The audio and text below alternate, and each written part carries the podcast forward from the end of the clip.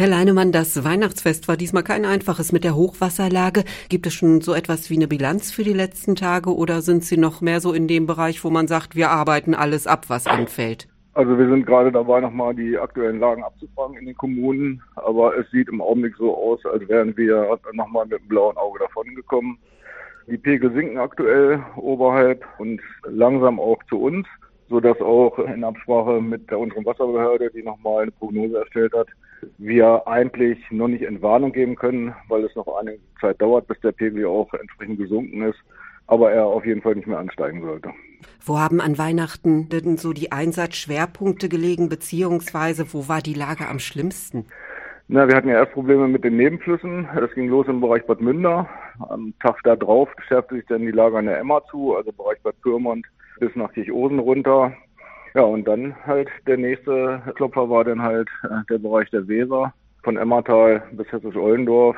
Und da am meisten betroffen war eigentlich der Bereich Hessisch-Ollendorf, Kleinen Wien, Großen Wien, die ja so gut wie abgeschnitten waren oder halt von Wasser umgeben waren.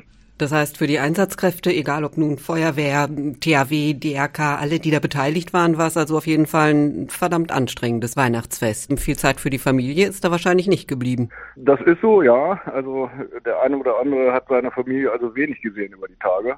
Und wir haben ja zudem auch noch eine Kreisfeuerwehrbereitschaft seit gestern Morgen um neun im Landkreis Hildesheim unterwegs, wo die Lage doch noch sehr viel schlimmer ist als hier bei uns selber. Die sind auch immer noch im Einsatz und die erwarten wir irgendwie im Laufe des Nachmittags zurück. Dann hoffen wir mal, dass alle da heile und äh, gesund zurückkommen. Wie sieht's jetzt aktuell mit der Einsatzlage aus? Hat sich das Ganze also mittlerweile ein bisschen beruhigt, hoffentlich?